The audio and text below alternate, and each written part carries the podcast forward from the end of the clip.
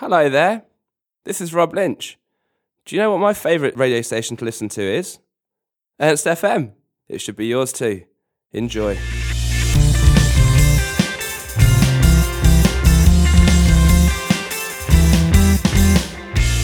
Ernst FM. Backstage.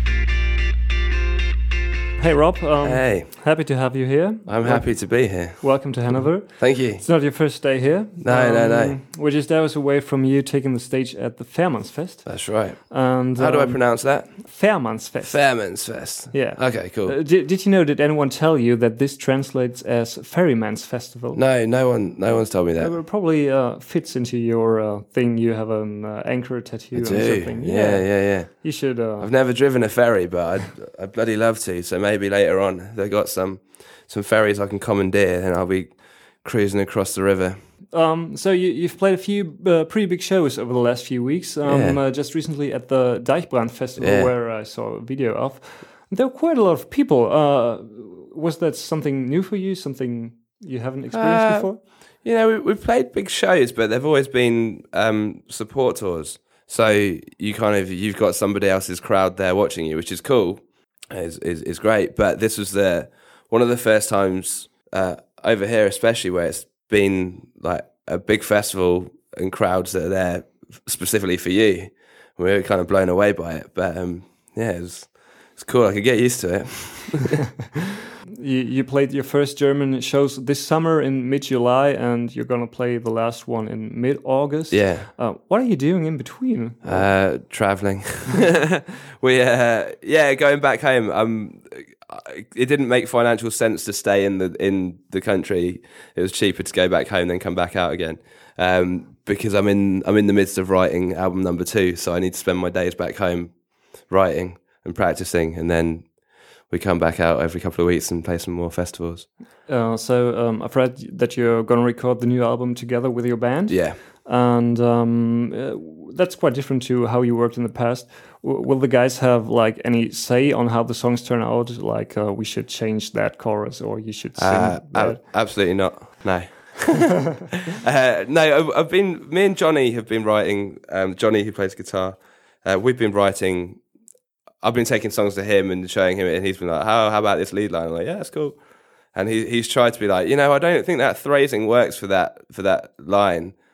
I'd be like, well, so that's cool. That's your opinion, but I can be stubborn. I don't know. No, but arrangement wise, we've been working on it all together. It's it's cool. It's okay. it's very amicable, as long as they agree with what I say. so, do you have any uh, idea of uh, when this album will see the light of day? Uh, how It- far are you into? It'll into be well. We're recording in September, um, so the album won't be be out until early 2016, as as is the case with albums. You know, you record it, then you've got to wait six months till anything happens. Um, so yeah, early next year. Mm, in the past, uh, and uh, even on your debut album, you you had a few people uh, helping you with it or producing it, like Sam Duckworth. Mm-hmm. Yeah, who's probably the most famous one. He's doing it again. Yeah, Uh, he's doing it him and? Jay. Uh, so Jay is with us today. He's playing keys for us Ah, okay. on these shows. Um, so him and uh, Sam and Jay are going to produce it again, just because it's a it's a comfortable, creative working relationship. So it makes sense to go back. Uh, so you, over the past few months, you also toured with a lot of people like Geoff Rickly, Mm-hmm. Koji, and have you ever thought about doing collaborations or inviting one of them to do something with you? Uh, I had on on the first album, well, on the only album I have so far, uh, on my friends and I had Joe Joe, the singer from Transit. He came and did some guest vocals.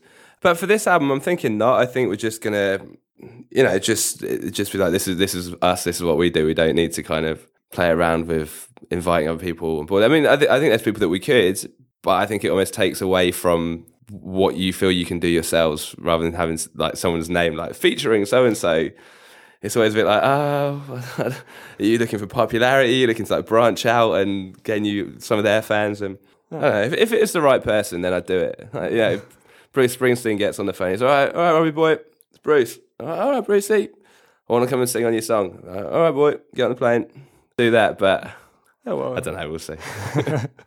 Um, so uh, to to wrap this interview up, um, um, a question for your Mm-hmm. long-term fans. Um, a few years ago, you you played under the name of Lost in Campus, Mm-hmm. and uh, "Whiskey" is a song from that era. Yeah, And uh, there were some other songs. Do you plan on revisiting one of them? absolutely not. Okay. No, those, those, whiskey was the best of an interesting bunch of songs. So, and that that song went down really well live, and it, it it means a lot to me. So I thought I'd give it the the the newer treatment and give it the justice it deserves. But the rest of the songs are quite happily locked away in a in a CD cupboard somewhere. But. Don't know. You, you say that if I'm struggling for songs like in like four weeks, I'm like, well, I do have this song from 2009 that we could use. uh, but no, probably not. Sorry. no problem. Just asking. So uh, yeah, that's it then. I think you gotta go get going. Yeah. Um, thank you very much for being here. Thanks and, for having um, Have fun tonight. Cheers, dude.